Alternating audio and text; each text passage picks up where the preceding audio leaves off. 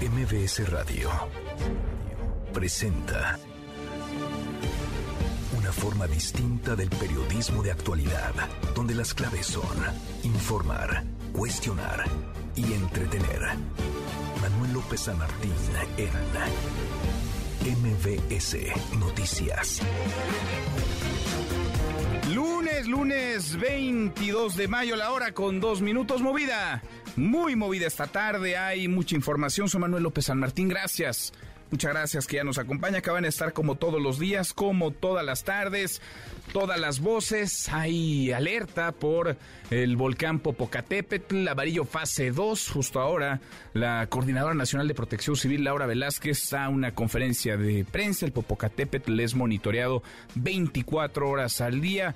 Vamos a revisar la situación, las rutas de evacuación, las entidades que van tomando medidas, los protocolos de protección civil. Y hay mucho ruido en torno a la Suprema Corte de Justicia de la Nación, mucho ruido y también mucho escándalo de algunos, sobre todo cercanos a la 4T, que se han lanzado muy fuerte contra algunos ministros de la Suprema Corte que no coinciden con su posición o que están haciendo valer la ley el Estado de Derecho, tratan de presionarlos, tratan de acorralarlos. Mucho que poner sobre la mesa, tal arrancamos con las voces y las historias.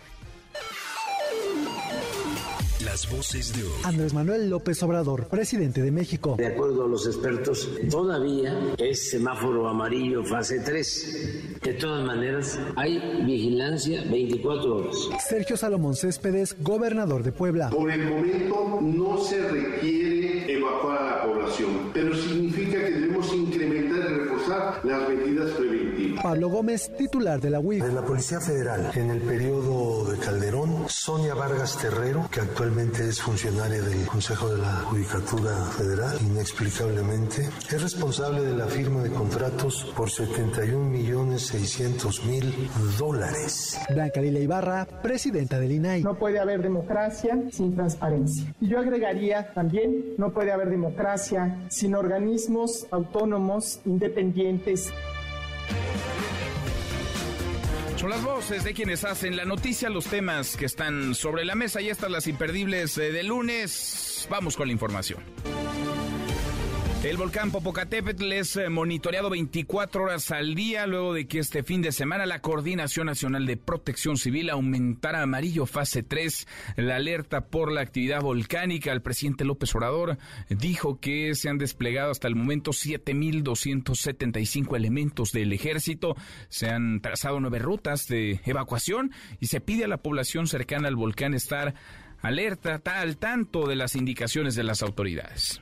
Estamos trabajando desde las primeras erupciones fuertes del Popo. Hay una comisión, está coordinando la acción la directora de Protección Civil, pero también con el apoyo de gobiernos estatales y también con el apoyo de las Fuerzas Armadas. Hoy en la mañana se nos presentó ya un plan. Aprovecho para decirle a la gente que de acuerdo a los expertos todavía es semáforo amarillo fase 3. Ellos saben bien porque pues ahí nacieron. Sabe el comportamiento del, del, volcán.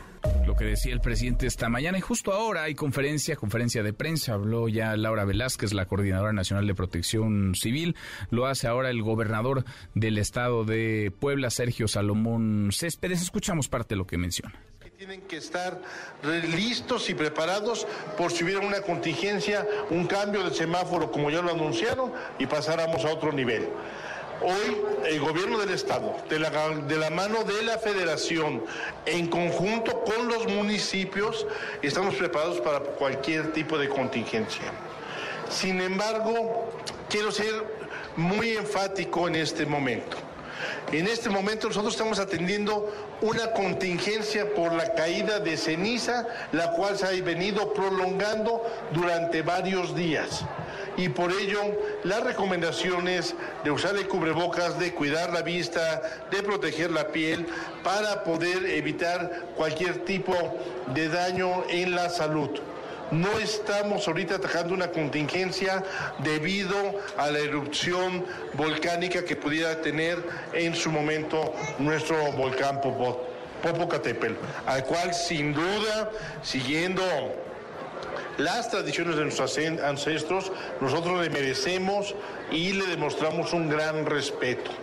Sin embargo, estamos acá dando un mensaje que lo único que busca es tener claridad, certeza, seguridad, que la ciudadanía de acá y del interior del Estado tengan la certeza de que hay un gobierno presente Venimos a aprender de los pobladores de acá, pero venimos a decirles que estamos atentos, dispuestos y con todas las condiciones necesarias para poder actuar si así fuera necesario. Lo que dice el gobernador de Puebla, Sergio Salomón Céspedes, es creciente la actividad del volcán Popocatépetl, también creciente la alerta pasó el pasado fin de semana de amarillo fase 2 a amarillo fase 3. Ahora volvemos al asunto, vamos a tener eh, lo último. No hay en otro tema, no hay expropiación de Ferrosur, o eso dice el presidente, quien asegura se trató solo de la recuperación de una concesión otorgada a Grupo México. Además afirmó que la línea estaba abandonada, por lo que decidió tomarla para complementar su plan de transportar pasajeros y mercancías de Coatzacoalcos a progreso si no es una expropiación entonces, ¿qué nombre le ponemos? La voz del presidente. Se está buscando que se avance más y que se integre toda la región. Es unir desde el istmo hasta la península de Yucatán, con los puertos hacia el Pacífico y el Atlántico. Y no queremos que en el futuro se privatice todo esto que se está haciendo, que son obras públicas muy importantes para el desarrollo del sureste y que eso es lo más importante todavía para el bienestar del pueblo Lo que dice el presidente. Por su parte, Grupo México informó ayer en un comunicado que seguirá negociaciones con el gobierno federal en busca de una solución apegada a derecho y con viabilidad para ambas partes propósito del presidente salió en defensa del gobernador de Veracruz, Cuitlagua García, quien este fin de semana se manifestó contra los ministros de la Corte. Lo hizo con un grupo de personas que cargaban ataúdes con las fotografías de los ministros, en especial de la ministra presidenta Norma Piña, con todo lo delicado que eso implica. Hubo además agresiones a periodistas, hubo amagos, amenazas contra comunicadores. Todo eso lo apoya, lo soporta, lo respalda el gobernador que recibe cobijo del presidente. En el caso de Veracruz tienen un extraordinario gobernador, ahora muy atacado estos días, porque convocó a una manifestación para protestar por la corrupción de jueces. Lo hizo bien. Sin embargo, se le lanzaron muy fuerte. Pero ya llevaba mucho tiempo, para decirlo breve, rápido, que no se tenía en Veracruz un gobernador como Cuitlagua García. Se había padecido de gobernadores corruptos, irresponsables, mediocres, uno tras otro. Y ahora llega Cuitlagua y es distinto. Nada más para decirlo con mucha claridad, no es rata, no es corrupto. Y eso hace la diferencia, porque un buen gobierno depende en más del 90% de la honestidad de los gobernantes. Ya todo lo demás es accesorio, es complementario. Bueno, pues eso dice, eso dice el presidente. Un buen gobernador en Veracruz. Claudio García estaba en la Ciudad de México, estaba protestando, estaba respaldando a estos manifestantes con ataúdes a las afueras de la Suprema Corte de Justicia de la Nación, mientras que en Veracruz asesinaban a personas, porque este fin de semana hubo homicidios, hubo varios homicidios en la entidad. Pero el presidente tiene otra película, el presidente protege, cobija a Cuitláhuac García. El gobierno federal presentará un programa para otorgar visas temporales a migrantes para que puedan trabajar en la construcción de obras públicas. El presidente López Obrador dijo que esta iniciativa va dirigida de forma particular a migrantes centroamericanos que cruzan por territorio nacional con la idea de que apoyen a la mano de obra con vigencia de un año. El secretario de Gobernación, Adán Augusto López, fue abucheado durante su discurso en la inauguración de la Convención Nacional Ganadera Chihuahua 2023. Hablaba sobre el respaldo de la mayoría de los mexicanos al gobierno de la Cuarta Transformación, así, así el momento. Nos acompaña en el presidium el licenciado Adán Augusto López Hernández, secretario de Gobernación, en representación del licenciado Andrés Manuel López Obrador, presidente de los Estados Unidos mexicanos.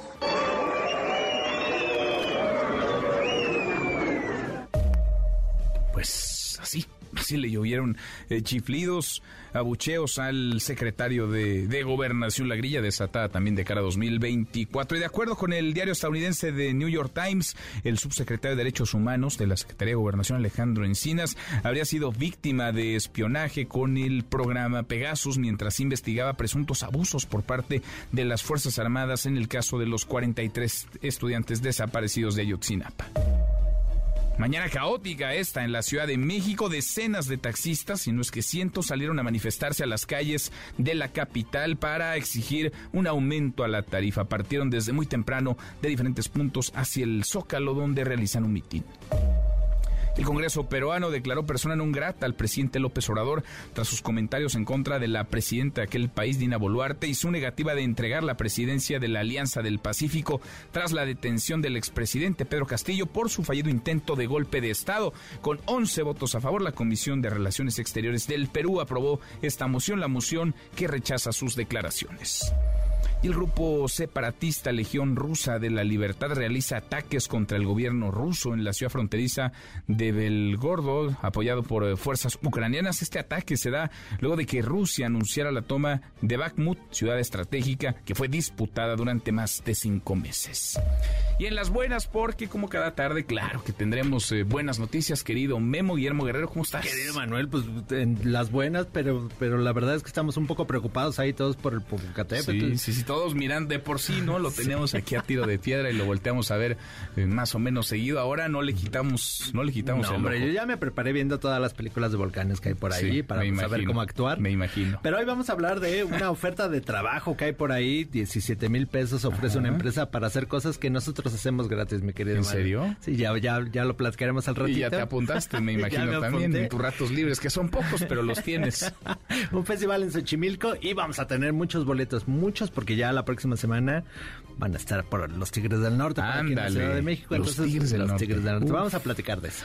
Valdrá la pena. Valdrá, Valdrá la la pena. Vienes con las manos llenas hoy entonces. Sí, seguro, Manuel. Gracias, muchas gracias. Memo Finanzas con peras y manzanas. Antonio te ayuda. Finanzas con peras y manzanas. Nunca volverás a ser más joven que hoy. Esa afirmación me voló la cabeza la primera vez que la escuché.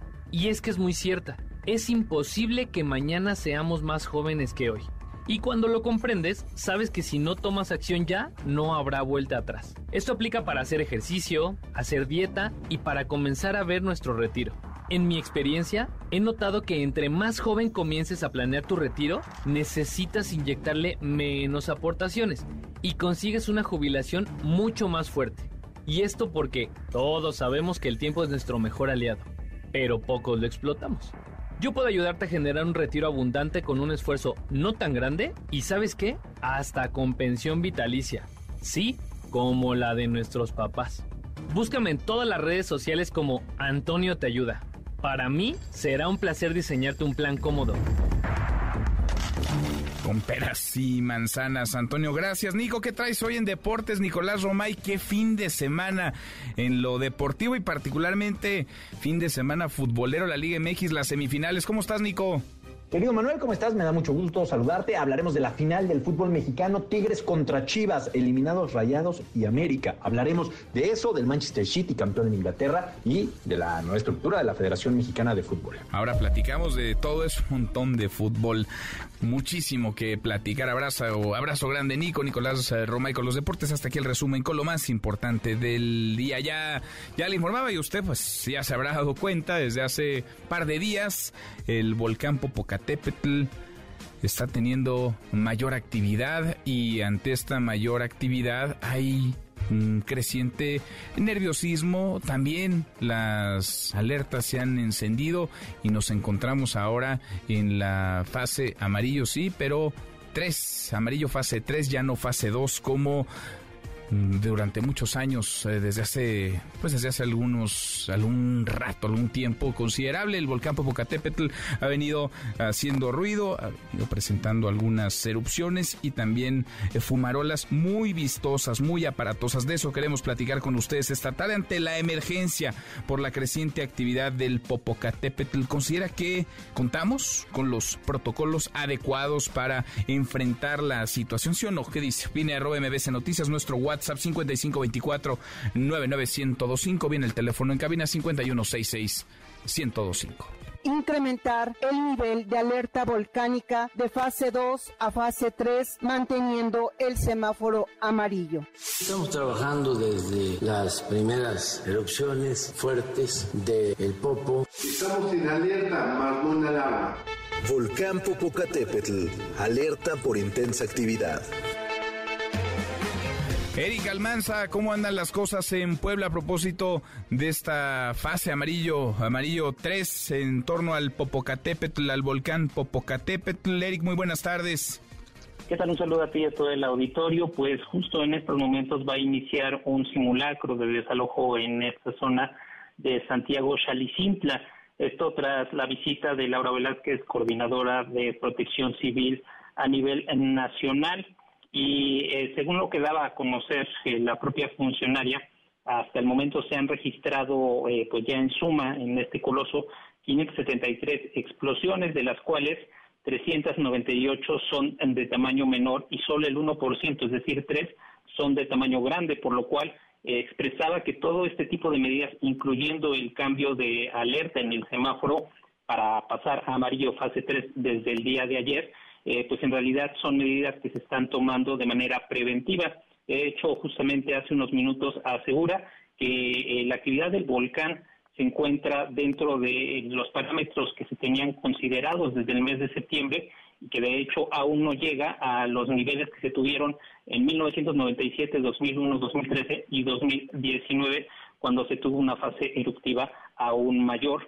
En ese sentido, eh, pues llamaba a la población a que mantenga la calma y que pues hagan caso a todo lo que se le está eh, instruyendo por parte de las autoridades, pues destaca que a pesar de este escenario, bueno, es eh, evidente que se tiene que tener la precaución correspondiente para que en caso de que sí se tuviera que dar el cambio de la alerta volcánica a rojo fase 1 y se tuviera que dar esta evacuación, bueno, la gente acceda sin mayor problema para llevar a cabo esta acción.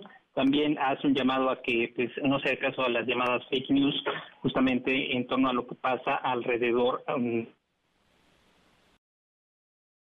el propio gobernador del estado, Sergio Salomón Céspedes, quien destaca en, en, este, en este tema que, bueno, justamente previo al recorrido que se va a hacer ahorita en la ruta 2 de evacuación de las 10 que existen en las laderas del volcán, bueno, que la condición de los caminos es transitable y que si bien eh, pues se encuentran algunas eh, zonas complicadas.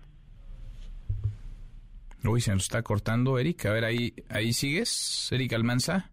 No, a ver, ahora retomamos la comunicación. Con él habló del Popocatépetl y de lo que se ha tomado como medida de protección civil desde el gobierno federal, presidente López Obrador. Parte de la mañanera, Rocío Méndez. Rocío, buenas tardes, ¿cómo te va?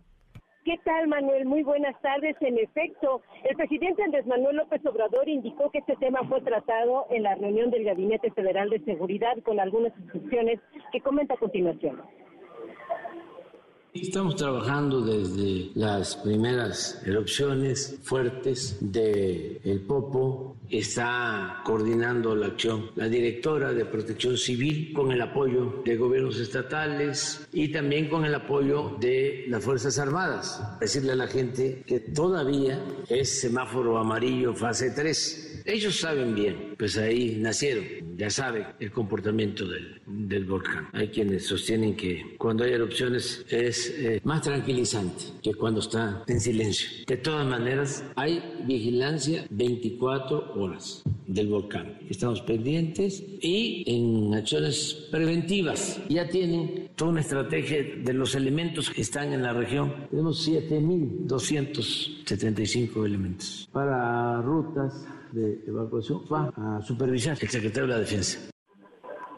Manuel, el reporte al momento. Gracias, Rocío, muchas gracias. Buenas tardes. Muy buenas tardes. Le agradezco estos minutos a Juan Manuel Espíndola, investigador del Instituto de Geofísica de la UNAM. Lo informábamos ya este domingo, el Popocatépetl, el volcán Popocatépetl registró más actividad de la normal. Las autoridades tuvieron que aumentar una fase, el semáforo de alerta volcánica, de amarillo fase 2 amarillo fase 3, todavía así, amarillo, pero aumentó la fase, aumenta también el riesgo, la actividad. Juan Manuel, gracias por estos minutos. Muy buenas tardes. Al contrario, muy buenas tardes. Gracias por platicar con nosotros. Eh, ¿Qué está pasando con el con el volcán Popocatépetl?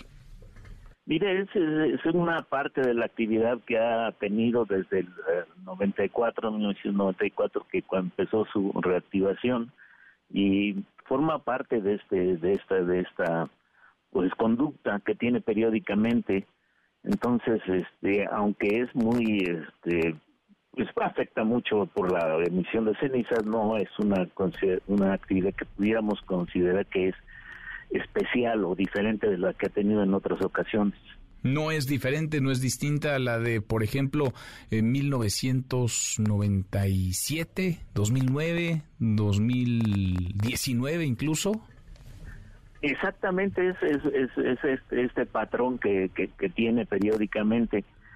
Eh, por supuesto que nosotros nunca podemos descartar como o no podemos pues eh, prever cuál será el comportamiento futuro del volcán, pero hasta la fecha es, es parte de este comportamiento. Entonces, a, lo que em, voy es de que esto exige pues la, vigilancia por parte de las de las eh, autoridades y de los científicos que están trabajando en, el tema. Ese es un volcán, el Popocatépetl, eh, activo prácticamente a diario, con mucha frecuencia vemos eh, fumarolas, pero lo del fin de semana llamó la atención de varios, no solamente por la intensidad, digamos, en, su actividad, sino por lo vistoso de estas, ¿les podemos llamar erupciones o qué fueron? ¿Qué fue lo que vimos el, fin de pues semana? Sí se puede se puede llamar, este, se puede decir que son erupciones, ¿verdad? Son ese tipo de erupciones explosivas que eh, eh, pues en las que se emite una gran cantidad de material pulverizado a la atmósfera y, y este con las consecuencias que esto tiene, ¿verdad? Bien. Ahora, eh, ¿qué tendría que ocurrir, digamos, para que eh, el semáforo de alerta volcánica dejara el amarillo y pasara al siguiente, al siguiente nivel, al rojo?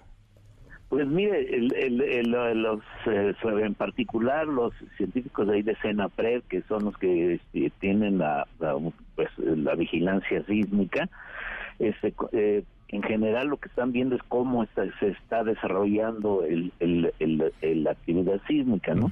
En general se ha observado que en todos los volcanes activos, cuando, cuando están entrando en una fase mucho de mayor este, actividad que podría derivar en una explosión mucho más violenta, pues la, la, la sismicidad tiene ciertas características pero no se puede eh, eh, avanzar mucho, digamos, en la predicción, sino lo, lo, que esto exige es la vigilancia, ¿no? Yo le pongo la analogía de una de un paciente que está en, en, terapia intensiva, ¿no? ¿Qué hacen los médicos? Están viendo cómo cómo va evolucionando su, su condición porque en un momento dado pueden este, pues, tomar las, las medidas necesarias, ¿no? Es una analogía, pero es muy parecido a lo que sucede con la vigilancia de los volcanes.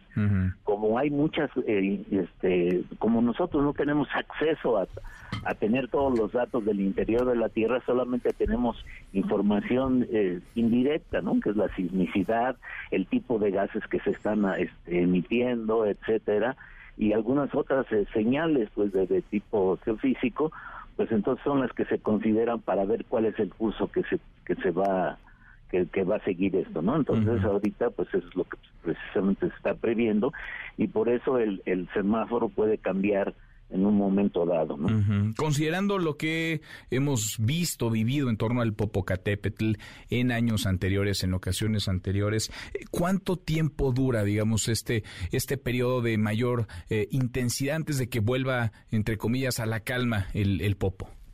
Mire, se, yo tengo noticias aquí de, algunos de nuestros colegas, este, eh, en particular el, doctor Robin Campion, que ha estado viendo la, las emisiones de gas. Eh, él, nos, nos comenta que estas emisiones que son continuas, ¿verdad? Están, están, está desgasificándose el gas, pero en, momentos dados, pues el, el, mismo material que está, del que se está eh, derivando estos gases, pues este eh, la presión es muy alta y hay estas explosiones.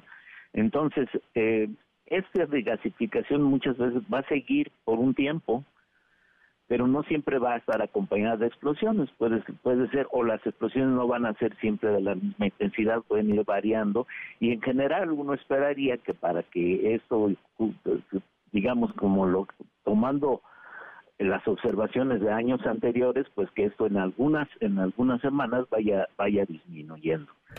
Pero no se puede asegurar, ¿verdad? definitivamente.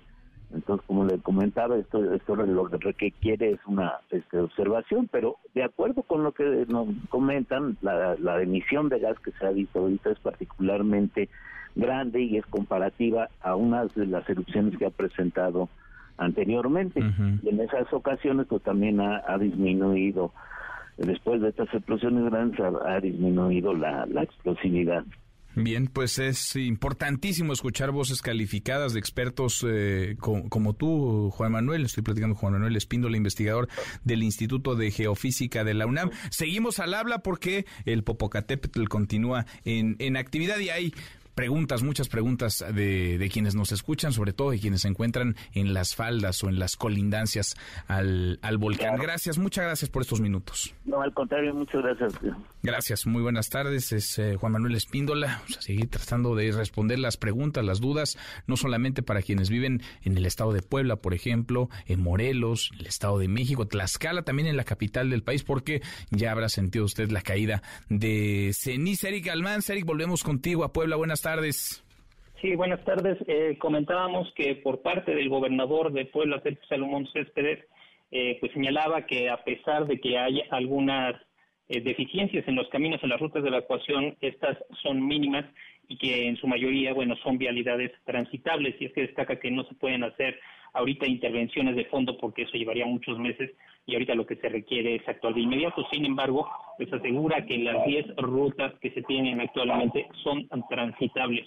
También manifiesta en este sentido, es consistente en señalar que eh, únicamente son medidas eh, las que se están tomando preventivas, pero que no se encuentran en una fase de urgencia, de eh, alerta que tenga que tener la gente o de pánico, por lo cual hace un llamado a que se eh, pues eh, haga caso únicamente a los canales oficiales de la autoridad para saber qué es lo que está pasando con el coloso. El día de hoy, de hecho, pues eh, se registra nuevamente salida de material incandescente con una columna de aproximadamente 1.600 metros de humo. Sin embargo, bueno, también ya cesó la parte de la fumarola eh, la caída de ceniza en algunas partes eh, del estado de Puebla, específicamente en la zona de la ciudad, que el día de ayer prácticamente pues amaneció pintada de gris, ahora se encuentra ya todo eh, un poco más despejado. No obstante, el mandatario señala también que tendrán que estar analizando la calidad del aire, porque justamente esta circunstancia, esta emisión de ceniza volcánica, bueno, ha provocado también un deterioro en esta parte y finalmente reitera que eh, bueno la gente debe tener las medidas preventivas necesarias para evitar eh, cualquier problema de salud y esto señala que en el caso de los casos de conjuntivitis y de infecciones respiratorias se ha tenido un incremento importante en este primer cuatrimestre. En el caso de la conjuntivitis se ha pasado de 7.171 casos el primer cuatrimestre de 2022 a 13.307 en eh, el primer cuatrimestre de este año, es decir, prácticamente se ha duplicado y en el caso de infecciones respiratorias, pues prácticamente multiplicado también por tres. Eh, nuevamente hace el llamado a que la gente esté atenta a todo lo que está sucediendo, pero conjuntamente con la Coordinadora Nacional de Protección Civil, eh, pues señala que no nos encontramos en niveles de alerta como los que se han tenido en los últimos años, pero hay que estar al pendiente. Bien. Eric, gracias, muchas gracias. Buenas tardes. Muy buenas tardes. A ver parte de lo que decía el gobernador de Puebla. Estamos preparados para cualquier tipo de contingencia. Sin embargo, quiero ser muy enfático en este momento. En este momento nosotros estamos atendiendo una contingencia por la caída de ceniza, la cual se ha venido prolongando durante varios días. Y por ello, las recomendaciones de usar el cubrebocas, de cuidar la vista, de proteger la piel, para poder evitar cualquier tipo de daño en la salud. No estamos ahorita atacando una contingencia debido a la erupción volcánica que pudiera tener en su momento nuestro volcán Popocatépetl. Bueno, no estamos todavía en ese escenario, sin embargo, sí, el pasado fin de semana la Coordinación Nacional de Protección Civil tomó la decisión eh, con base en la opinión de expertos, con base en la opinión de especialistas de incrementar de aumentar una fase del semáforo de alerta volcánica de 2 a 3 todavía en color amarillo, pero es lo que las autoridades han definido luego de la intensa actividad del pasado fin de semana en el Popocatépetl. Ahora con 32 pausa volvemos, volvemos hay más. Siga a Manuel López San Martín en redes sociales. Twitter, Facebook y TikTok. M. López San Martín. Continúa con la información con Manuel López San Martín en MBS Noticias. MBS Noticias con Manuel López San Martín. Continuamos. Seguimos, cruzamos la media hora con 34 varias, varias alertas se encendieron por esta expropiación, aunque dicen en el gobierno federal que no lo es, una expropiación de tramos, tres tramos ferroviarios concesionados a Grupo México, operados por Ferrosur. Más de la mañanera, Rocío Méndez. Rocío, buenas tardes, ¿cómo te va? ¿Qué tal, Manuel? Muy buenas tardes. Sí, esa fue una de las primeras acotaciones que hizo el gobierno federal, que no se trata de una expropiación. Escuchemos al presidente Andrés Manuel López Obrador.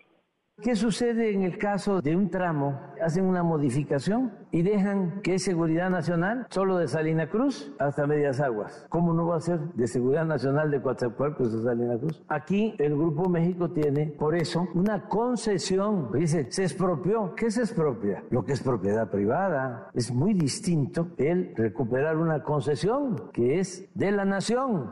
¿Va a ser permanente, presidente? Depende de la actitud de la empresa. Dijimos, bueno, vamos a llegar a un arreglo. Y ya íbamos avanzando, pero intransitables, dejándonos como única opción el derecho de paso. No, llegó el asunto a que ya no le contestaban el teléfono al secretario de Gobernación, que nos daban la pasada. No, nosotros les damos el derecho de paso. Pero la vía va a regresar al dominio de la nación por seguridad nacional y por interés público. Y es completamente constitucional y legal.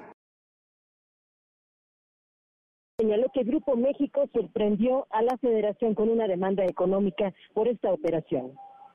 Ya estaba el acuerdo para recuperar la vía sin quitarle el derecho a entrar al puerto, derecho de paso, pero la propiedad de la nación, en especial de la Secretaría de Marina, que es la que va a hacerse cargo, no tiene nada que ver con la militarización. Lo que estoy procurando es que no se vuelva a privatizar y al Fonatur no aguanta ni el primer pellizco. Sí, sí, vamos a arreglarnos. Yo no sé, los abogados mal aconsejan y vienen con una propuesta de que querían que les pagáramos 9.500 millones de pesos. Pues así ya no se puede. Ah, pero como ahora fue al señor Larrea, pegaron el grito en el cielo, ¿no? Ojalá recapaciten y haya una actitud generosa. No vamos nosotros a afectar a nadie. ¿Se va a reunir con Larrea próximamente? No, vamos a esperar a que resuelvan y ojalá sea en buenos términos. Como escuchamos, no habrá reunión próxima entre el presidente Andrés Manuel López Obrador y Germán Larrea. Sin embargo, destacó que no se busca perjudicar a Grupo México ni a sus proyectos en puerta, como la compra de Banamex a Citigroup. Es muy claro, es decir, adelante. Además, siguen pasando los trenes de Grupo México sin problema. Si actuó la Marina es para cuidar que no haya un sabotaje y que nos culpen, pero no es para que se detengan las operaciones. Y también aclarar todo. Esto no tiene nada que ver con la operación que están haciendo para comprar Banamex. No, si ellos cumplen con cuatro recomendaciones, que sea capital mexicano mayoritario, que estén al corriente en el pago de impuestos, que el patrimonio cultural de Banamex se quede en México y que paguen impuestos quien va a vender. No hay ningún problema en el caso del banco, no es un asunto personal, no es un pleito con Germán Larrea, no, ojalá y comprendan, no solo los de esta empresa, sino otros empresarios y en un momento de sensatez piensen que un gobernante tiene que cuidar el interés público Manuel, bueno, pues un buen rato se detuvo en el tema del presidente López Obrador esta mañana. Gracias, Rocío. Buenas tardes. Muy, muy buenas tardes. En MBS Noticias, la opinión de Ezra Shabot. No es expropiación, asegura, insiste el presidente López Obrador. ¿Esa ¿Es o no es? ¿Cómo lo ves? Muy buenas tardes. No, no, no es expropiación, es confiscación, y le quieres llamar así. Sí. A ver, a ver, estás hablando de una concesión. O sea, imagínate que mañana pues, decide, no, no quiero decir, ahí hay otras concesiones que están ahí, de radio, de televisión, de todo eso. Y que mañana diga el presidente de la República, pues que fíjese que tenemos como prioridad que exista otra pues red mucho más importante pues, de interés público y por lo tanto las concesiones se retiran de un día para otro. Eh, concesión, sí, por supuesto, es parte del, de una, una propiedad o un privilegio que tiene el Estado. Eh, cuando tú le otorgas una concesión a un privado, eh, tiene ciertas, eh, digamos, límites a partir de los cuales el privado funciona y la responsabilidad del propio Estado para pues garantizar que se que funcione. De lo contrario, tú sabes quién le va a entrar a invertir en este país en estas condiciones quién, bajo qué principios, en donde de un día para otro, porque pues simple y sencillamente esta línea ferroviaria pues eh, está en medio de un proyecto que hay que, y esto es importante cuando se habla de expropiación o ocupación temporal, que no existe en la medida, esto es un asalto en despoblado, te vienen y te toman y te asumen que pues fíjese que ahorita voy a tomarlo porque lo necesito, y ya luego veremos cómo nos arreglamos, eso es ese es un manopaso, no estás hablando tú de una medida legal tomada. Están tomando. Sí, sí, sí, ¿quién va a querer arriesgarse, invertir su dinero si te van a mover las reglas a la mitad del juego? Ni siquiera las reglas y las decisiones van a cambiar porque alguien así considera que es mejor, eso. Ahora, además, el presidente López Obrador es muy transparente. Te le dice, no es pleito con Germán Larrea, como no es pleito con Germán Larrea, pues trae el pleito con Germán Larrea desde hace años con Grupo México.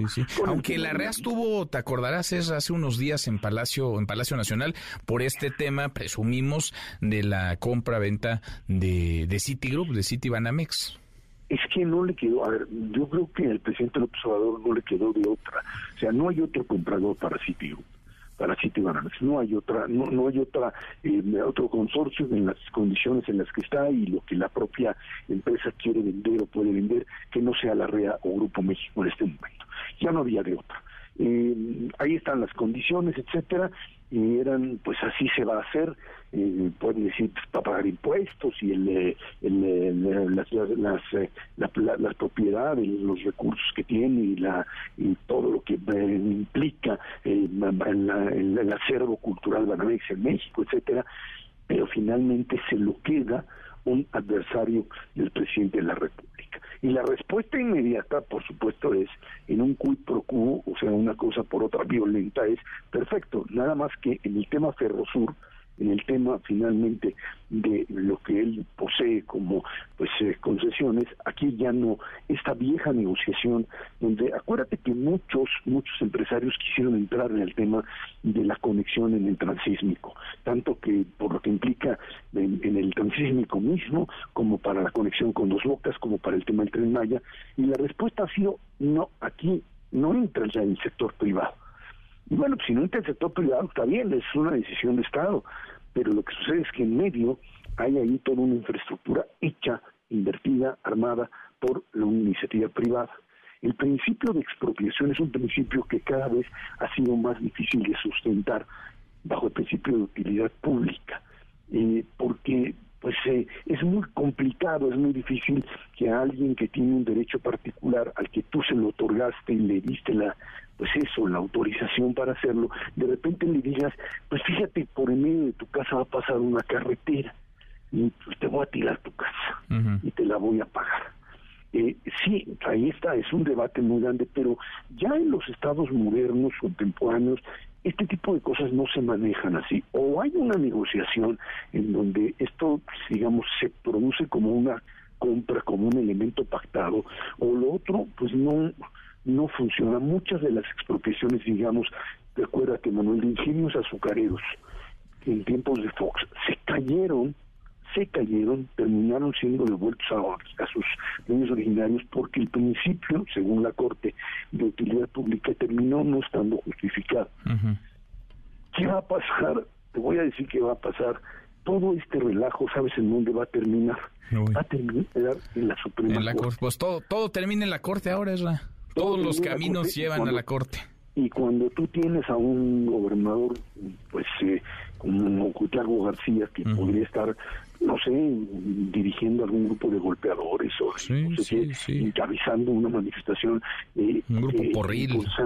un grupo porril que pone a la ministra como cadáver. Mira, a propósito, vamos a escuchar lo que ocurrió el pasado fin de semana porque estaban pues eh, algunos simpatizantes, no solamente de Morena y de la 4T, del gobernador, auspiciados, financiados, llevados ahí por el gobernador de Veracruz, Cuitlao García, estaban eh, pues con, con ataúdes, con los nombres de algunos ministros, particularmente la ministra presidenta de la Corte, Norma Piña, con quien se podrá o no coincidir, pero esto parece muy, muy delicado. Esto es parte de lo que se vivió, Ezra, a las afueras de la Corte.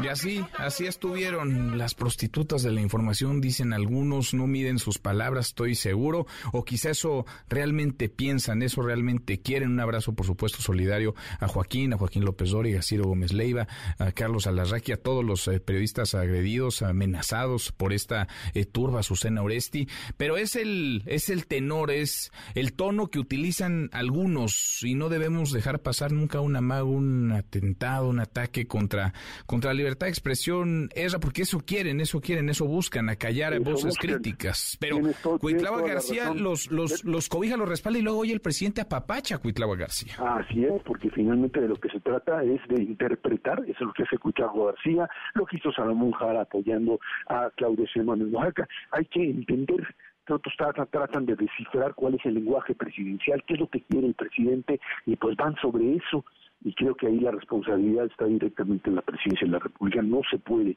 incitar, no es válido incitar a este tipo de ataques. Uno puede diferir, es oposición, se puede cuestionar. Llegar a estos niveles es simplemente legitimar una violencia ilegítima que puede llegar a cosas que después pues va, va a ser difícil echarlo para atrás. Lamentable, muy lamentable y terriblemente condenable que se esté manejando eso y con un tipo como Claudio García que ya está en los niveles pues prácticamente de lampa política de este país. Pues penoso, vergonzoso, inaceptable e injustificable, condenable desde luego. Abrazo grande, gracias Ezra. Gracias, buenas tardes. Muy buenas tardes, condenable. Siempre los ataques a periodistas y comunicadores, no debe haber espacio ni tolerancia para los ataques a la libertad de expresión. Abrazo eh, solidario a Ciro, a Ciro Gómez Leiva, a Joaquín López Origa, a Susana Oresti, a los colegas, a todos los colegas agredidos que buscan ser amedrentados por estos grupos, estas turbas, así sea en redes sociales o en la tribuna, en la calle, desde, desde la turba. Pausa, volvemos, volvemos, hay más. Redes sociales para que siga en contacto: Twitter, Facebook y TikTok. M. López San Martín. Continúa con la información con Manuel López San Martín en MBS Noticias. Ya estamos de regreso. MBS Noticias con Manuel López San Martín. Continuamos. Los numeritos del día. Citlali Sáenz, Citlali, qué gusto, qué gusto saludarte, ¿cómo estás? ¿Qué tal, Manuel? Buenas tardes a ti, buenas tardes también a nuestros amigos del auditorio. Te presento a continuación cómo están operando en este momento los principales indicadores del mercado cambiario y bursátil en esta primera jornada de la semana. El Dow Jones Industrial pierde 0.32%, el índice tecnológico Nasdaq avanza 0.42% y pierde el S&P BMW de la Bolsa Mexicana de Valores 1.46%, se cotiza en 53.513.34 unidades. En el mercado cambiario, el dólar ventanilla bancaria se compra en 17 pesos con 32 centavos, se vende en 18 pesos con 30, el euro se compra en 19 pesos con 8, se vende en 19 pesos con 63 centavos. Finalmente te comento cómo se cotiza la criptomoneda más conocida, el Bitcoin, gana 0.46%, se cotiza en 480.960 pesos por cada criptomoneda. Manuel es Gracias, muchas gracias Itlali, muy buenas tardes. ¿Y si cambiar tu nómina te da un cashback diferente? Sí. Gana hasta 6 mil pesos comprando y ahorrando con HSBC. Entre más ahorras, más ganas. ¿Y si sí? Consulta más información en www.hsbc.com.mx diagonal HSBC presenta Economía y Finanzas Eduardo Torreblanca. Lalo, qué gusto, qué gusto saludarte, ¿cómo estás? Igualmente, Manuel, ¿cómo estás? Buenas tardes, buenas tardes al auditorio, gusto en saludarte. Muy, muy buenas tardes, Lalo. El costo, alto costo de la refinería de Dos Bocas en Tabasco, uno de los proyectos eh, prioritarios, estratégicos del presidente López Obrador, Lalo. Sí, fíjate, hoy con mucha preocupación leo una de las noticias principales del diario El Economista, donde se habla de una audiencia la propia Pemex, donde se alerta sobre problemas en la construcción de esa refinería, que al menos en este año no será posible que obtengan de ella un solo barril de gasolina o de otro producto, porque son obras muy complejas, muy tienen un alto grado de complejidad, es muy difícil, una vez que ya se tiene todo en su lugar, de todas maneras hay que hacer muchos ajustes y bueno, no será en este año al menos cuando se obtenga el beneficio que se está buscando de esa refinería.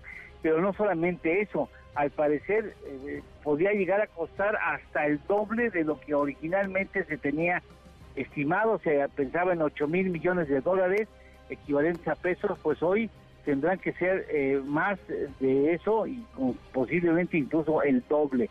Eh, la auditoría de Pemex, el área que hizo las auditorías a esa obra, habla de al menos cinco riesgos que en su oportunidad, dice el reporte que cita el periódico mencionado, fueron detectadas y que se han materializado. Cinco áreas riesgosas que se han materializado.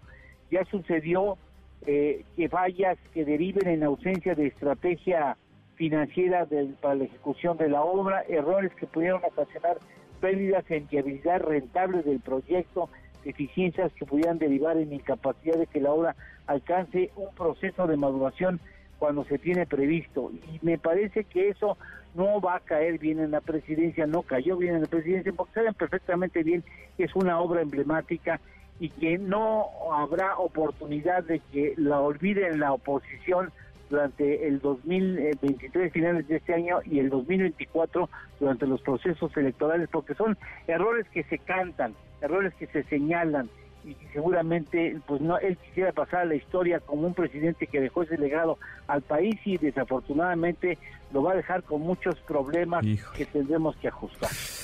Pues ojalá que ojalá que no o ojalá que puedan aminorarse esos esos costos. Eh, Lalo que como bien dices pues trascienden, van a trascender este sexenio. ¿Tenemos postre?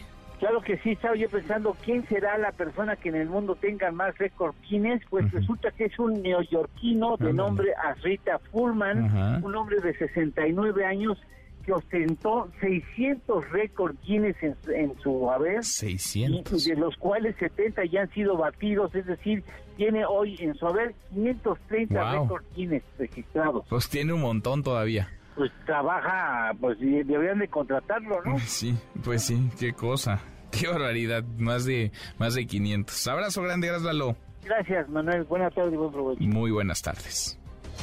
HSBC presentó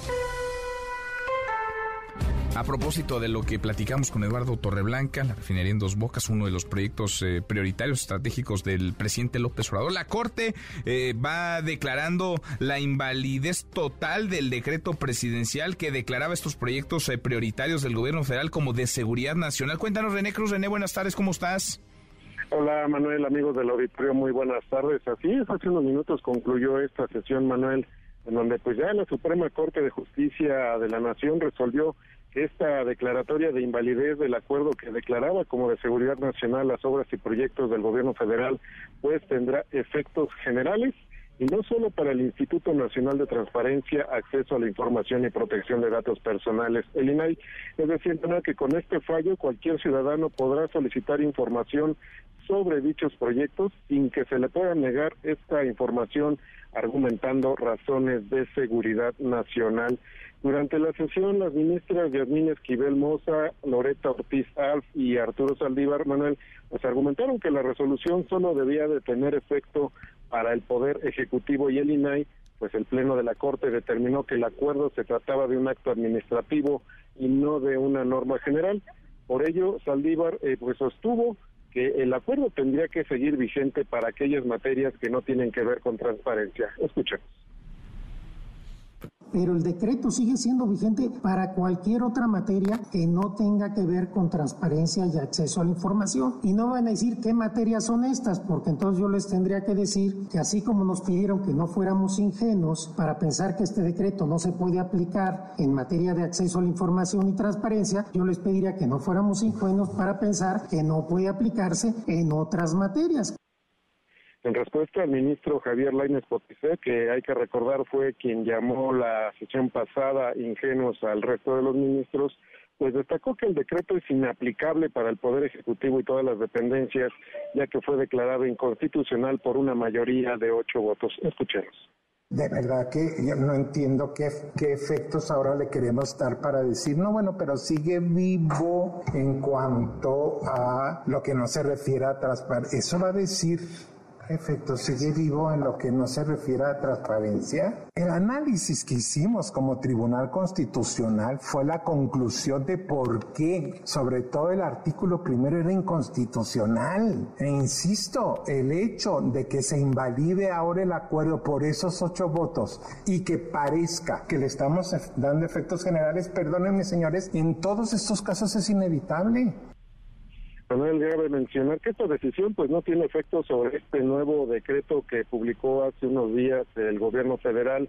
eh, pues ahora eh, pues es eh, un acto totalmente distinto, por lo cual en dado caso de buscar que se declare inconstitucional, pues se tendría que impugnar de nueva cuenta ante la Suprema Corte de Justicia de la Nación. Pues ahí queda entonces el alcance de lo que se comenzó a discutir la semana pasada en la Corte y queda clarísimo. Vamos a ver qué ocurre con lo que el presidente dio como respuesta a un nuevo decreto en el mismo sentido. Gracias, René.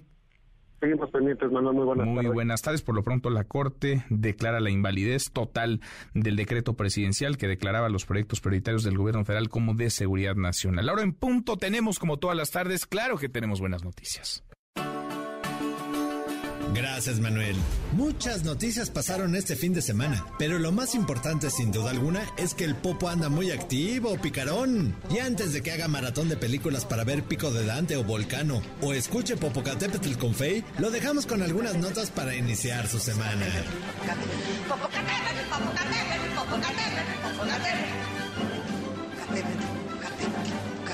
Poca poca popo, poca caca, poca caca.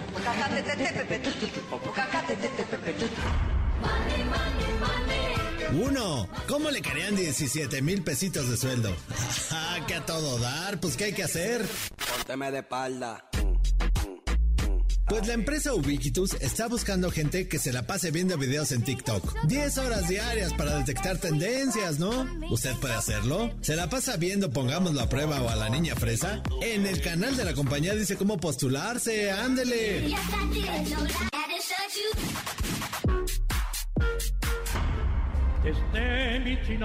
Otra más. En Xochimilco se llevará a cabo el festival noctambulante Lovecraftiano con ciclos de películas de terror en medio de las chinampas. Ay, nanita la ranita. Lleve su casa de campaña y su bolsa de dormir y repelente de moscos, debo decir. Será el 17 de junio y espero que me inviten.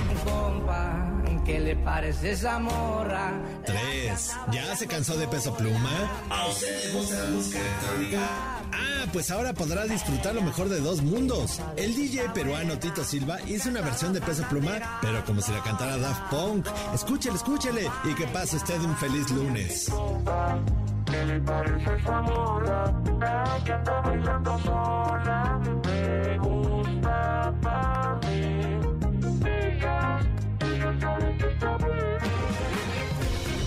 Querido Memo, Guillermo Guerrero, ¿cómo estás? Muy bien, Manuel, la mejor música para ti. La mejor música La para mejor este segmento. música. Ah, qué bonito. Te esfuerzas, te esmeras. Sí, la busco, la busco. Te esmeras, te esmeras. Oye, el Popocatépetl. El Popocatépetl, que, eh, que ya en otras ocasiones, lo Sí. que pasa es que no nos acordamos mucho, en otras ocasiones también ha, ha habido esta... Esta lluvia de ceniza en la Ciudad de México. Y esta en fase otros 3 estados. incluso. Sí, esta fase. Hemos brincado del amarillo. De hecho, hemos brincado del amarillo al rojo hace no mucho, hace algunos años, pero digamos el escenario es parecido al del 97, al del 2009, al del 2019, más o menos, ¿no? Ahí está, de, de- de vez en vez se hace presente Don Goyo. Alguna vez, pero la verdad es que no lo recuerdo muy bien porque yo era muy joven. Este, recogíamos, me acuerdo que en, en- en casa de mi mamá recogíamos bolsas y bolsas y bolsas de ceniza. O sea, sí hubo una Es gran importante, campaña. a ver, es importante eso que dices, no hay que barrer y que se vaya por el, por el, por el drenaje, drenaje. Hay que recogerla en bolsas y sí. avisar al camión de la basura Exacto. que es ceniza del Popocatépetl. Porque si le echan agua, pues se convierte en lodo eso y luego tapa las, las tuberías. Me acuerdo que hubo una gran campaña en, en algún Sí, momento sobre eso. no. Y Es ahora en temporada de lluvias. Claro, Ahora es importante repetirlo. Tenemos muchos boletos, mi querido A Manuel. ver, échalos, Memo. Mira, esta semana, esta semana se presenta Amanda Miguel en el Auditorio Nacional. Ajá. Yo voy a ir a cantar ahí las Sí, canciones no de lo amor. dudo. No, no lo dudo. Tú Luego, vas a todas. Emanuel y Mijares También vas a ir. Domingo en el Auditorio Nacional. ¿Este también domingo? quiero. Sí, Ah, este domingo. Eh, para Tania Libertad en el Teatro Esperanza Iris.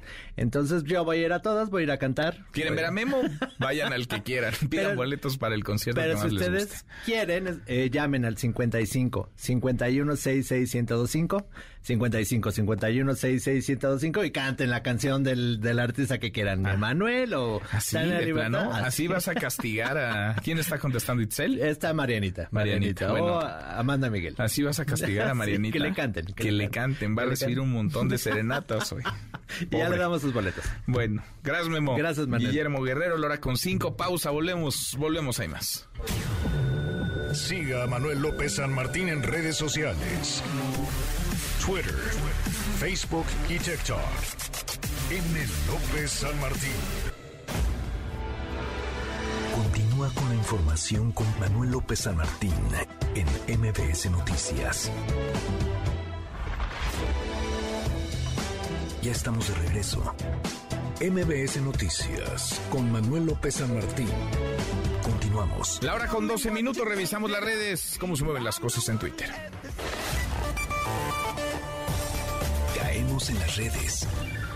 Encuestas y cada vez más en torno a la elección presidencial de 2024. Estamos a menos de dos semanas de los comicios en el Estado de México y Coahuila, las aduanas, las paradas electorales de este 2023.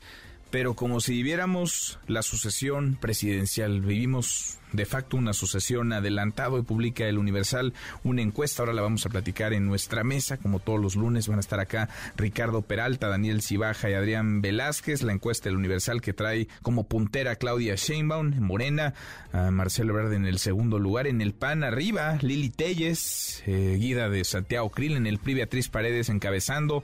Claudia Ruiz Mací en el segundo lugar. En el PRD, Miguel Ángel Mancera en el primer lugar. Y por mucho vaya, como 4 5 a 1 con respecto a Silvano Aureoles y en MC, en Movimiento Ciudadano, Luis Donaldo Colosio, una ventaja cómoda con respecto a Enrique Alfaro y a Samuel, Samuel García. A propósito de encuestas, de corcholatas, la jefa de gobierno, Claudia Sheinbaum, insiste en que una mujer podría ser presidenta en 2024. Adrián Jiménez, Adrián, ¿cómo te va? Buenas tardes. ¿Qué tal? Buenas tardes, Manuel Auditorio. Así es, de continuar la tendencia en las preferencias electorales que muestran la mayoría de las encuestas, en 2024 continuará la transformación del país con una mujer presidenta, así lo afirmó la jefa de gobierno Claudia Sheinbaum tras ser cuestionada sobre los resultados que muestran la encuesta más reciente publicada por el diario El Universal. Vamos a escuchar sus palabras. Pues es similar a otras encuestas que se han dado y si todo sigue así, pues en el 24 habrá continuidad de la transformación y habrá mujer presidenta. Asimismo, la mandataria capitalina rechazó que no haya piso parejo como lo ha considerado el canciller Marcelo Ebrard. Dijo que tienen circunstancias distintas para dar a conocer lo que han hecho en su carrera política e insistió en que hay que esperar a que pasen las elecciones en el Estado de México y Coahuila para que las corcholatas puedan ser convocadas por la dirigencia de Morena de cara a la definición del proceso de encuesta para elegir al candidato presidencial de ese instituto político. Vamos a escuchar. A ver, hay que decir que no es cierto que no haya piso parejo. Pues eso es lo primero. Cada uno tenemos nuestras circunstancias para poder difundir dentro del marco electoral quiénes somos y lo que hemos hecho. Lo que hay que esperar es a los tiempos, no hay que desesperarse. ¿Él está desesperado? No, no, nadie ha dicho eso. Lo que digo a todos es que hay que esperar a que pase la elección de Coahuila y el Estado de México y después nos estará llamando Mario Delgado, Citlali Hernández para poder platicar de cuáles son las consideraciones para la realización de la encuesta. Manuel Auditorio, la información. Gracias, eh, muchas Adrián. Buenas tardes. Muy buenas tardes. Pues la jefa de gobierno anda, anda confiada, está de buenas. Decíamos esta encuesta que publica hoy el diario El Universal, la coloca como puntera en Morena, 32% de la intención de voto, seguida de Marcelo Ebrard con el 23% y atrás ya Ricardo Monreal 10%, Gerardo Fernández Noroña 10% y Adán Augusto López con el 6%. En el PAN Lili Telles, la senadora Lili Telles con el 23%, puntea le siguen Santiago Krill y Mauricio Vila Krill, presidente de la Cámara de Diputados, Vila, gobernador de Yucatán. El PRI, Beatriz Paredes, Claudia Ruiz Macié y Enrique de la Madrid en ese orden. Y en el en Movimiento Ciudadano, Luis Donaldo Colosio con el 35%, Enrique Alfaro 19 y Samuel García 18. En el PRD, pues 4 a 1, 5 a 1. El senador Miguel Ángel Mancera 49%, muy por arriba del exgobernador de Michoacán, Silvano Aureoles. Le agradezco estos minutos al senador, al coordinador del PRD en el Senado, Miguel Ángel Mancera. Senador, gracias. Miguel, ¿cómo estás? Muy buenas tardes. Ah, qué gusto saludarte, saludar a tu audiencia, como siempre. Muy buenas tardes a tus órdenes. Gracias, muy muy buenas tardes. Tú has dicho que, que sí, que vas, has hablado de una eventual eh, construcción de alianzas y de gobierno de, de coalición. ¿Qué te dicen? ¿Qué te dicen estos números, estas encuestas, senador? Pues nos eh, refrendan un compromiso. La verdad es que nos comprometen más a seguir trabajando en esto que acabas de mencionar. Nos obligan a buscar eh, sí o sí la construcción tanto de la alianza como el planteamiento del gobierno de coalición desde mi punto de vista, Manuel. O sea, yo lo sigo reiterando, acabo de plantearlo ahora en el foro que estuvimos en Tijuana, acabo de reiterarlo en un par de universidades donde tuvimos la oportunidad de platicar por allá en Baja California eh, esta construcción me parece que es algo que se debe de seguir impulsando, se debe de seguir trabajando. Ahora, en, en, Morena nos lo dijo hace unos días Mario Delgado, pasado el proceso electoral, los comicios en el Estado de México y Coahuila, abrirán, digamos, eh, la convocatoria, comenzarán las reuniones a plantear las, las formas y los tiempos de la elección de su candidato presidencial de cara a 2024. ¿Cómo ves tú los tiempos para la, la oposición, entendiendo que hablas de un pues de un gobierno de coalición y de la construcción de una alianza de los partidos opositores. ¿Cómo ves o cómo tendrían que ser los tiempos para ir construyendo ese escenario?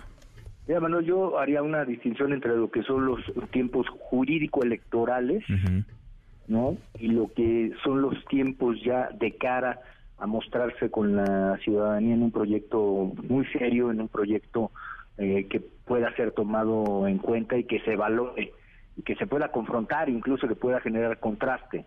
Entonces, eh, los tiempos jurídico-electorales formales, pues sí, vienen, eh, digamos, finales de diciembre, después enero, pero yo creo que los otros tiempos, los que exigen ya la competencia y los que no nos, no nos, podríamos quedar atrás eh, de nueva cuenta, son esos que están marcándose para julio, para el mes de julio, y tener de cara a la ciudadanía quizá tres eh, o cuatro personas que son los que eh, vayan a estar encabezando o estuviéramos encabezando, dependiendo cómo esté el procedimiento de depuración, para poder contrastar, porque del otro lado, pues ellos van a tener precisamente estos tres o cuatro nombres que llevan un año, año y medio estándose mencionando y nosotros vamos a este al tiempo, entonces vale la pena ya precisar eso para hacer un recorrido nacional y así que la ciudadanía pudiera decir,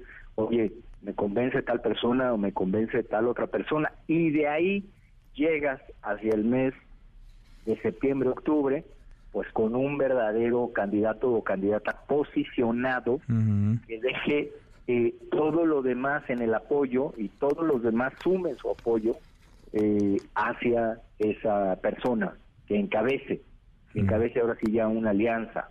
Con la participación de la sociedad civil, quiero reiterar, estamos hablando de que no participe la sociedad civil, sino que esto se construya ya pronto.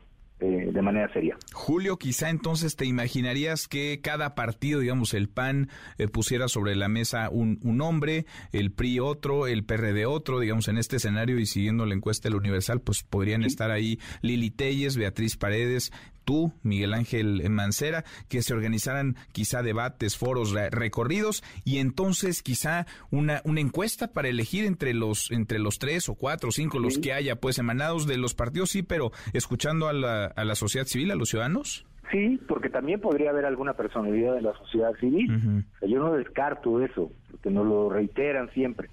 Eh, los vehículos en nuestro país para llegar a los ejercicios de gobierno son los partidos políticos la opinión de la sociedad civil es muy importante. Entonces, que se construya así como lo estás planteando y que de cara a la ciudadanía esos nombres que vayan a estar en los diferentes estados después permitan tener pues lo que hasta hoy nos da resultados rápidos, que son encuestas que quieres una, dos, tres, más una certificadora que hace un cruzado y ahí tienes un resultado. Y de ese, resultado pues los demás apoyar, eh, que sea ese el compromiso y me parece que entonces sí podría haber una competencia que permita que haya eso, que haya contienda. Bueno, pues eh, corre corre el reloj, avanza el, el, calendario, sí son tiempos cada vez más de, de definiciones. Senador, eh, gracias, muchas gracias por platicar con nosotros. Gracias, Miguel. Al contrario, gracias a ti, Manuel. Vamos a seguir hablando de gobierno de coalición. Me parece que eso de gobierno con causa hay que seguirlo empujando. Seguimos al habla y más en estos en estos tiempos que sí, digamos, van acelerándose, van aproximándose rumbo a 2024. Gracias, muchas gracias, senador. Abrazo, Manuel, muchas gracias. Otro de vuelta es el senador Miguel Ángel Mancera, insisto, esta encuesta del, del Universal, encuesta de Buendía y Márquez, que tiene a la cabeza Claudia Sheinbaum en Morena, en el PAN a Lili Telles, en el PRI a Beatriz Paredes, en el PRD a Miguel Ángel Mancera y en Movimiento Ciudadano a Luis Donaldo Colosio Riojas. Urgen definiciones, tiempos y formas, método para elegir o para ir seleccionando a los y las aspirantes a la candidatura presidencial. Oiga, le hablaba del Popocatépetl ante la emergencia por la actividad del Popo. El presidente López Obrador pidió a la gente no alarmarse, explicó que el coloso aún continúa en semáforo amarillo, sí, pero ahora fase 3, ya no fase 2. El fin de semana eh, elevó un número, un grado su actividad. Están en constante vigilancia, aseguró el presidente hoy por la mañana. Estamos trabajando desde las primeras erupciones fuertes, el Popo, hay una comisión que está coordinando la acción, la directora de Protección Civil, pero también con el apoyo de gobiernos estatales y también con el apoyo de las Fuerzas Armadas. Hoy en la mañana se nos presentó ya un plan. Eh, aprovecho para decirle a la gente que de acuerdo a los expertos todavía es semáforo amarillo fase 3. De todas maneras, hay vigilancia 24 horas. Decirle eso a la gente, estamos pendientes y en acciones preventivas, como lo establece semáforo amarillo fase 3. Y así estamos, semáforo amarillo fase 3 por la actividad creciente del volcán Popocatépetl. Debido al incremento en la actividad del volcán, la Secretaría de Educación Pública confirmó que autoridades educativas de Puebla determinaron suspender actividades presenciales en escuelas públicas y privadas de al menos 40 municipios. Adrián, ¿cómo te va Adrián Jiménez? Buenas tardes. ¿Qué tal? Buenas tardes, Manuel Auditorio. Así es, la Secretaría de Educación Pública, la SEP, eh, ha informado que autoridades educativas estatales determinaron ante este incremento en la actividad de la de la actividad volcánica eh, detener las clases o suspender las clases eh, presenciales en escuelas públicas y privadas de 40 municipios de Puebla, pero también en el Estado de México en cinco municipios más y siete más en el estado de Tlaxcala. Esto ante la activación de la fase 3 del semáforo amarillo por alerta volcánica del Popocatépetl. En un comunicado, la dependencia señaló que para estos planteles educativos los aprendizajes se realizarán a través de la plataforma Aprende en Casa, en diferentes modalidades, ya sea televisión, el portal de internet o a través de YouTube. Asimismo, refirió que se mantiene la comunicación con las autoridades educativas de estas entidades y los municipios afectados para acordar acciones que garanticen la continuidad de los servicios educativos en las escuelas de educación básica, tanto públicas como privadas. La SED exhortó a estudiantes, madres, padres de familia, así como a docentes, personal administrativo y de apoyo en estos municipios a seguir las recomendaciones que se emiten desde los canales oficiales de las autoridades de protección civil, la Secretaría de Salud Federal, así como autoridades educativas de los estados afectados. Manuel, la información que les. Gracias, muchas gracias, Adrián. Buenas tardes. Muy buenas tardes y pendientes porque sí, es la suspensión en Puebla de actividades educativas en al menos 40 municipios, también en algunos municipios de Tlaxcala y en municipios del oriente del Estado de México. Juan Gabriel González, Juan Gabriel, buenas tardes. ¿Qué tal, Manuel Auditorio? Muy buenas tardes. Pues con el incremento de la actividad volcánica del Popocatépetl y el semáforo de alerta en color amarillo fase 3, el gobierno del Estado de México instruyó la suspensión de actividades al aire libre en escuelas de cinco municipios del oriente mexiquense ante la caída de ceniza. Sí hay clases, pero hay restricciones. A través de la Secretaría de Educación, autoridades mexiquenses emitieron el anuncio para que en escuelas de Amecameca, Ecatzingo, Tepetlispa, Ozumba y Atlautla, alumnos y maestros eviten los recreos y clases de educación física, además de la obligación de usar cubrebocas durante toda la jornada escolar. La medida aplica para los planteles de educación básica, media superior y superior, prácticamente todos los niveles estatales y federales, con la finalidad de salvaguardar la salud de la comunidad escolar de 160 instituciones aledañas al volcán Popocatépetl, donde estudian, según el cálculo de la Secretaría de Educación, 33 mil alumnos. También se sugiere atender las recomendaciones generales de protección civil, entre las que destacan cerrar ventanas, cubrir tinacos, cisternas y depósitos de agua, barrer las cenizas, ponerlas en bolsas y depositarlas también en la basura. Permanecer en casa el mayor tiempo posible, entre otras acciones, así como estar al pendiente de la información oficial por los canales de gobierno del Estado de México y de los municipios. Al respecto, el gobernador del Estado de México, Alfredo del Mazo Maza, mediante su cuenta de Twitter, dio a conocer que instruyó a Protección Civil Estatal, así como a diversas dependencias de la administración, para que en equipo con los ayuntamientos y Protección Civil Nacional se activen los protocolos que permitan salvaguardar la seguridad de las personas que viven en esta zona del oriente del Estado de México, aledaña a los volcanes. Bueno. Manuel, el reporte que Pues sin alarmarse, pero hay que ir registrando y tomando en cuenta, muy en cuenta, la información de las autoridades. Gracias, muchas gracias Juan Gabriel.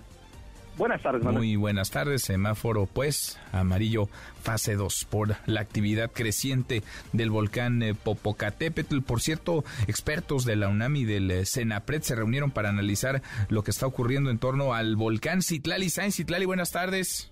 Hola Manuel, buenas tardes a ti también a nuestros amigos del auditorio. Pues sí, fue ante el incremento de la actividad volcánica del Popocatépetl, la UNAM consideró que no se trata de una situación diferente a la que se ha presentado desde que este comenzó su actividad en 1994.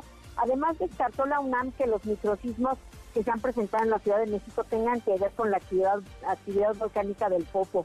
En el marco del foro ¿Qué está pasando con el volcán Popocatépetl? Los expertos de la UNAM recordaron que ya han sido varias ocasiones en las que se ha llegado a estar ya en fase 3, en, en amarillo fase 3.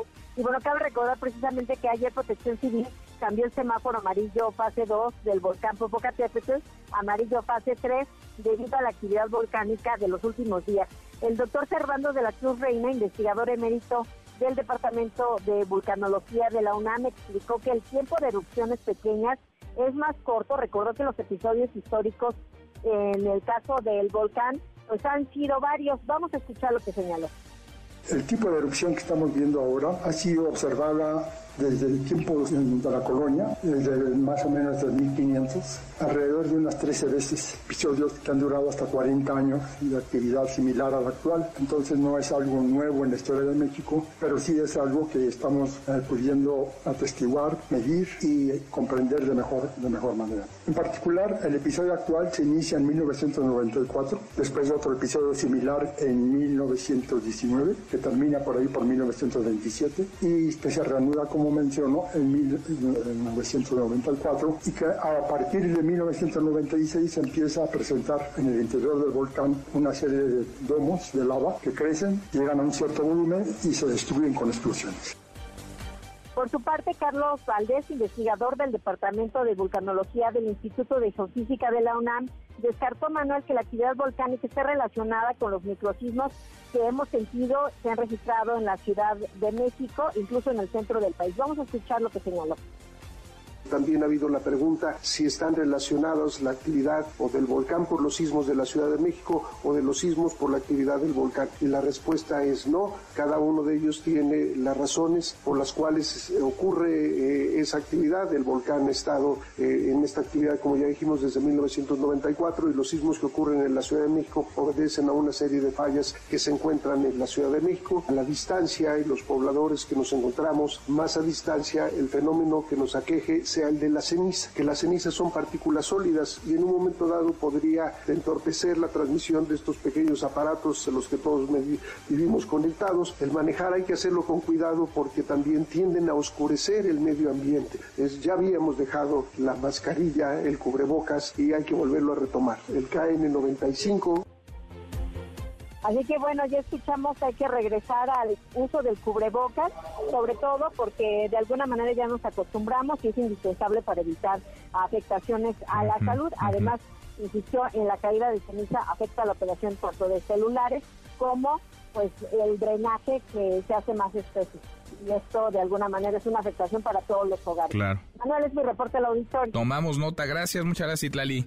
Buenas tardes. Muy buenas tardes. Cruzamos la media ya la hora con 31. Pausa, volvemos. Antes una vuelta por el mundo de la mano de mi tocayo Manuel Marín. Hay más. Internacional. Apenas se consiguió la toma de Bakhmut tras más de cinco meses de una batalla encarnizada. Y Rusia ya tiene un nuevo dolor de cabeza. El grupo separatista Legión Rusa de la Libertad realiza ataques contra el gobierno ruso en la ciudad fronteriza de Belgorod, apoyados por fuerzas ucranianas. Cientos de personas huyen de la localidad mientras los enfrentamientos aumentan. A través de un video, los separatistas anunciaron su ofensiva contra el gobierno de Vladimir Putin. Somos rusos como tú, somos gente como tú. Queremos que nuestros hijos crezcan en paz, que sean personas libres, que puedan viajar, estudiar y simplemente ser felices en un país libre. Pero eso no tiene cabida en la actualidad en la Rusia de Putin. Meta, dueño de Facebook, recibió una multa por 1.200 millones de euros por violar las reglas de privacidad de la Unión Europea. Además, se le ordenó no transferir más información de los usuarios europeos a la empresa en los Estados Unidos. Se trata de la sanción más importante en la era de las redes sociales. Siga a Manuel López San Martín en redes sociales. Twitter, Facebook y TikTok. M. López San Martín. Continúa con la información con Manuel López San Martín en MBS Noticias. MBS Noticias con Manuel López San Martín. Continuamos. Análisis, propuestas, polémica. El futuro del país comienza aquí. Debate. Rumbo al 2024.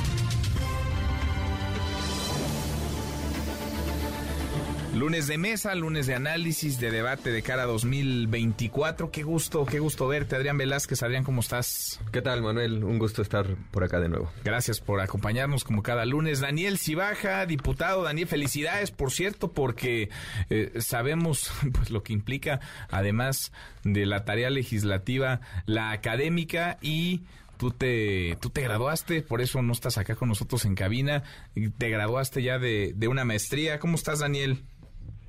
Muchas gracias y un saludo a todas y todos. Muchas felicidades, muchas felicidades. Ahora se incorpora con nosotros Gracias, Ricardo gracias, Peralta, que anda en Zacatecas. Son tiempos electorales y tiempos eh, movidos. Déjenme eh, iniciar con esto que nos decía hace unos días en estos micrófonos Mario Delgado, el presidente nacional de Morena, sobre los tiempos, el método, la forma del proceso interno en Morena para elegir al candidato, a la candidata presidencial.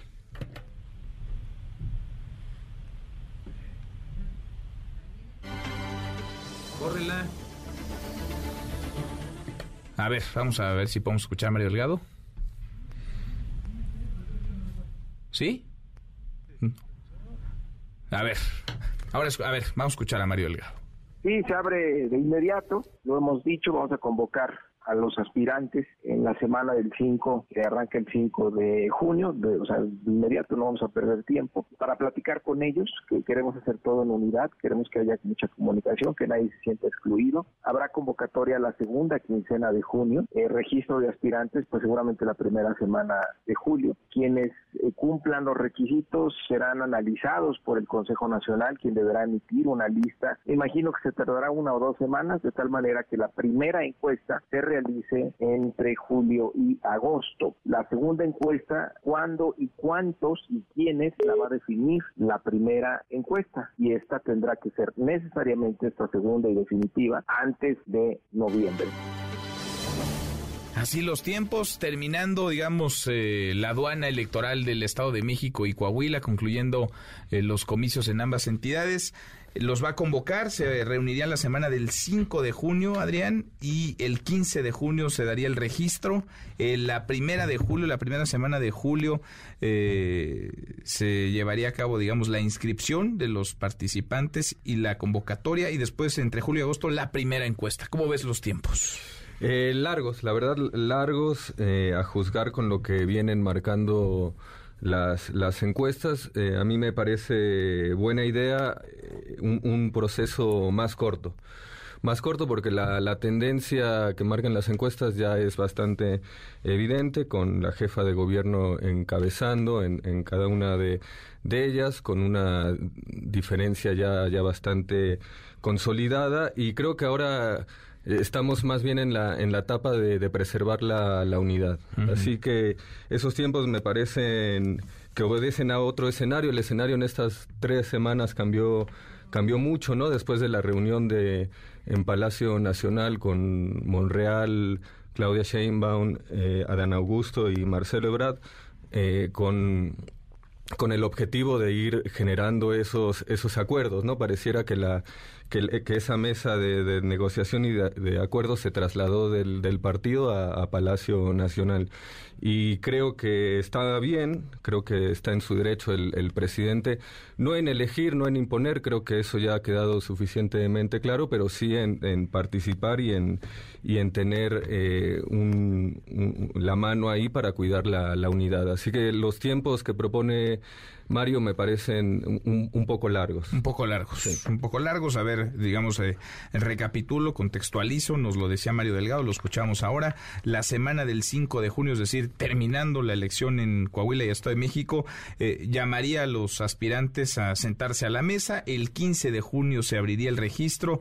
En la primera semana de julio ya el tema de la, de la convocatoria y para julio-agosto la primera encuesta, vendría una segunda encuesta, una segunda encuesta entre septiembre y octubre. Ricardo Peralta, nos escuchas ya, Ricardo, qué gusto, qué gusto saludarte. ¿Cómo ves los tiempos tú que marca la, dirigencia de Morena o los tiempos que se presume habrá para eh, definir al candidato presidencial? Ricardo, ¿cómo estás? Muchas gracias. Muy bien, mi querido Manuel. Saludo a todos mis compañeros. Yo veo extraordina- extraordina- extraordinariamente bien los tiempos. ¿Por qué? Porque tenemos un gran objetivo que es el Estado de México, que es Coahuila, donde pues hay una serie de diagnósticos y de premoniciones y de condiciones en las cuales puede o no cambiar la posición de uno u otro aspirante para ser candidato a la presidencia de la República.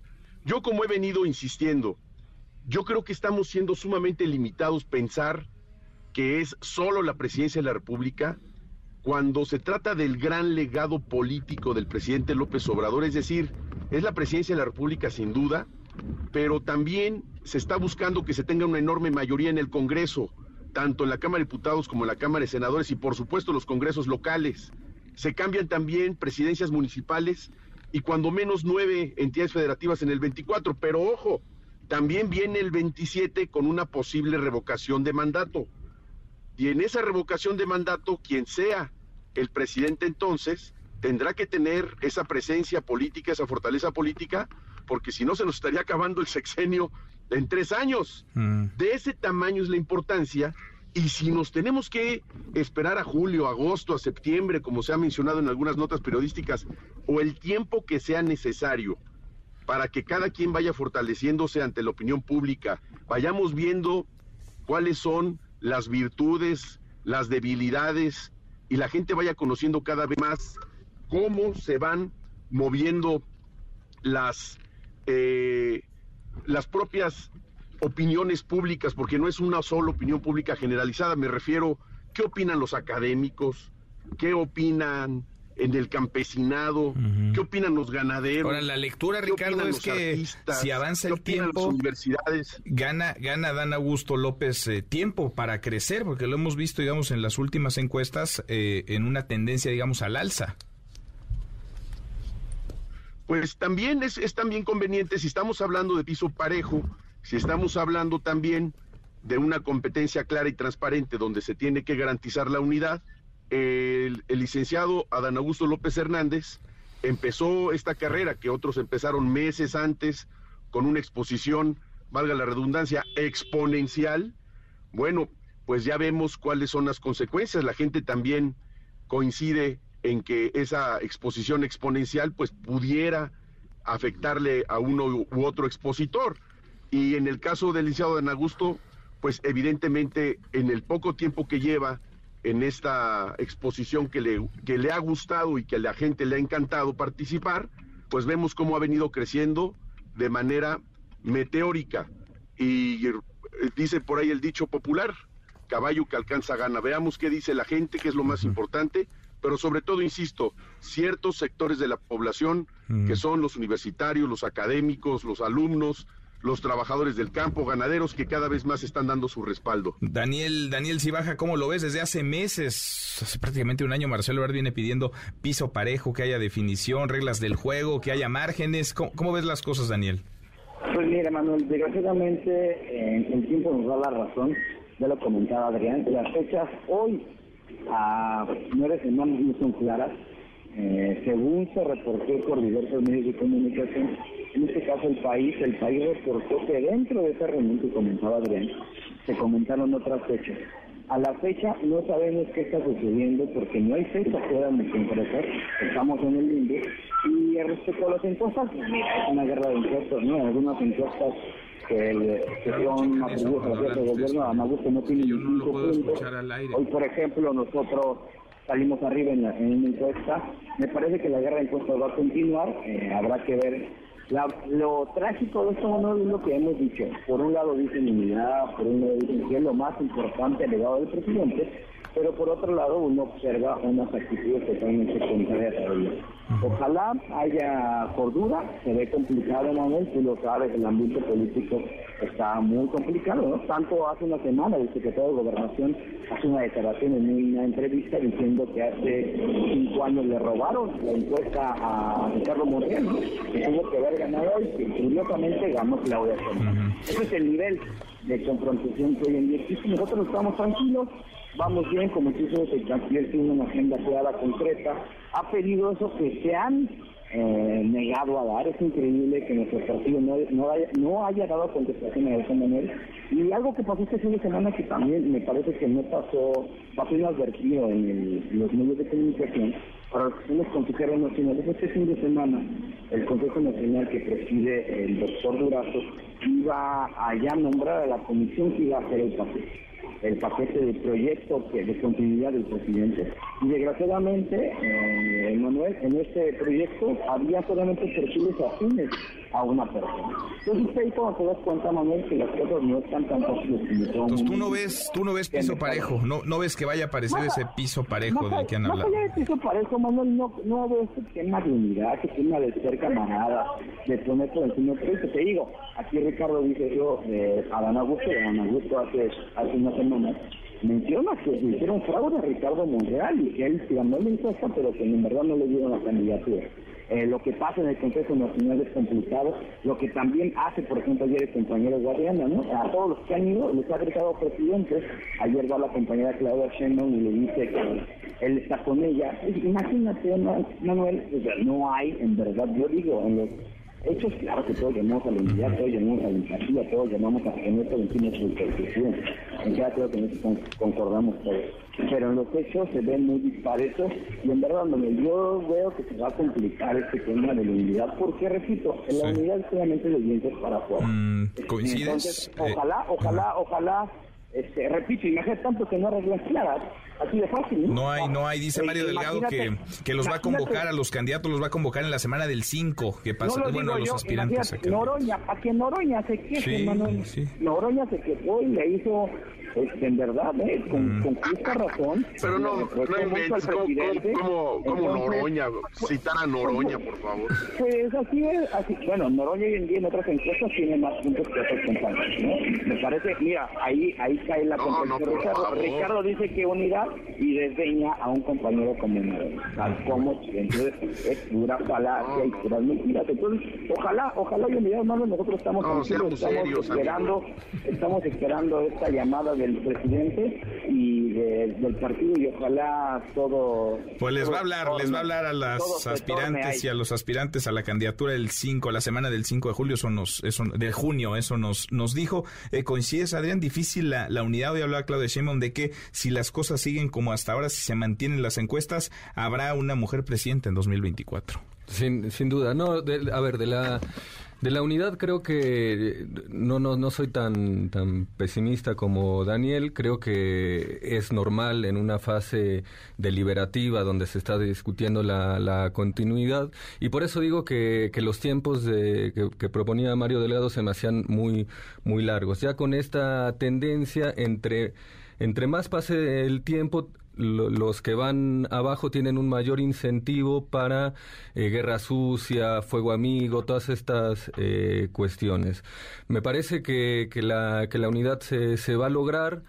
Eh, ya hay, cre- creo que en, en- en el imaginario de la gente hay dos, dos, dos ejemplos, dos, dos acontecimientos que, que pueden marcar un poco el rumbo. El primero es Coahuila, ¿no? Sí. Donde no hubo acuerdo, No se hubo rompió alianza. la unidad y bueno, eh, parece ser que eso va a costar la, la elección. Y el otro ejemplo fue eh, Monreal, ¿no? Con todo este periodo que tuvo de eh, rispidez, yo creo que ahí apostó a un debilitamiento de la figura presidencial en la segunda parte del, del sexenio. Esto no fue así. Finalmente eh, envainó la, la espada, se reunió con, con el presidente después de, de- varios años de, alejamiento y ahora, ahora, ahora vuelve a, a- al grupo. ¿no? Creo que eh, aquel que atente contra la unidad va a ser muy claro y va a ser va a estar muy identificado Y en la opinión pública y le va a costar Le va a porque atrás está el presidente. Y el presidente no es que imponga ni, ni es el dedazo, sino que es un líder moral del movimiento y una- un señalamiento en la mañanera, como le pasó a Monreal, eh, realmente es, y no creo que ninguno de los otros candidatos que vienen compitiendo tenga ganas de acabar su carrera política enfrentados Pues, con López Obrador. Quedará ahí la estampa de los cuatro en, reunidos, esa fotografía con el presidente López Obrador. Ricardo, ¿algún apunte para cerrar? Ricardo Peralta. Sí, pues quisiera insistir que hoy por hoy el licenciado Dan Augusto López Hernández es el único que ha hablado precisamente el tema de unidad y no hay que menospreciar esto que tanto nos hace falta, no solamente al movimiento de Morena, donde algunos comentarios facciosos hacen precisamente que se divida la opinión. Yo creo que hoy por hoy sí tenemos que seguir enviando un mensaje de unidad. Yo sí creo que el único legatario y heredero de esos bienes políticos del presidente López Obrador es el actual secretario de Gobernación y de eso no queda duda. Insisto, no solo es la presidencia, es la ratificación en el 27 en una probable revocación de mandato, en un proceso de revocación de mandato. Y eso se tiene que garantizar. Hoy por hoy vivir enfrentados y sobre todo enfrentar al presidente de la República, como lo han hecho algunos, no solamente en sus dichos, sino con sus conductas, yo creo que eso no beneficia a nada el movimiento, por el contrario, lo debilita. Hoy por hoy, el licenciado Dan Augusto López Hernández es el que sigue creciendo y el que da certeza de unidad para todos los mexicanos. Ricardo, pues acá nos vemos el próximo lunes. Gracias, abrazo. Un abrazo para todos ustedes. Muchas gracias, mi querido Manuel. Saludos a todos mis compañeros. Es Ricardo Saludos, Peralta. Ricardo. Es Adrián Velázquez. Muchas gracias, Adrián. Gracias por estar acá como cada semana. Daniel Cibaja también, muchísimas gracias. Pausa, volvemos, volvemos, hay más. Redes sociales para que siga en contacto: Twitter, Facebook y TikTok. M. López San Martín. Continúa con la información con Manuel López San Martín en MBS Noticias. Ya estamos de regreso. MBS Noticias con Manuel López San Martín. Continuamos. En tiempo real. El Universal. Detienen al Güero Palma en el altiplano por homicidio de Juan Pablo de Tavira. El Heraldo de México. Encapuchados toman prepa 3 de la UNAM. Exigen justicia tras el suicidio de un estudiante. Caos en el Aeropuerto Internacional de la Ciudad de México. Se mantiene cancelación de vuelos por ceniza del Popocatépetl. MBS Noticias. La Secretaría de Movilidad pide a taxistas que se manifiestan corregir irregularidades. Con esto cerramos, con esto llegamos al final. Gracias. Muchas gracias por habernos acompañado a lo largo de estas dos horas. Soy Manuel López San Martín. Se quedan con Nicolás Roma y todo su equipazo. Nos vemos como todas las noches a las 10 por ADN 40. Y acá nos encontramos mañana. Mañana que será tarde de martes. Pásela, pásela muy bien. Ya casi es viernes. MBS Radio presentó Manuel López San Martín en MBS Noticias.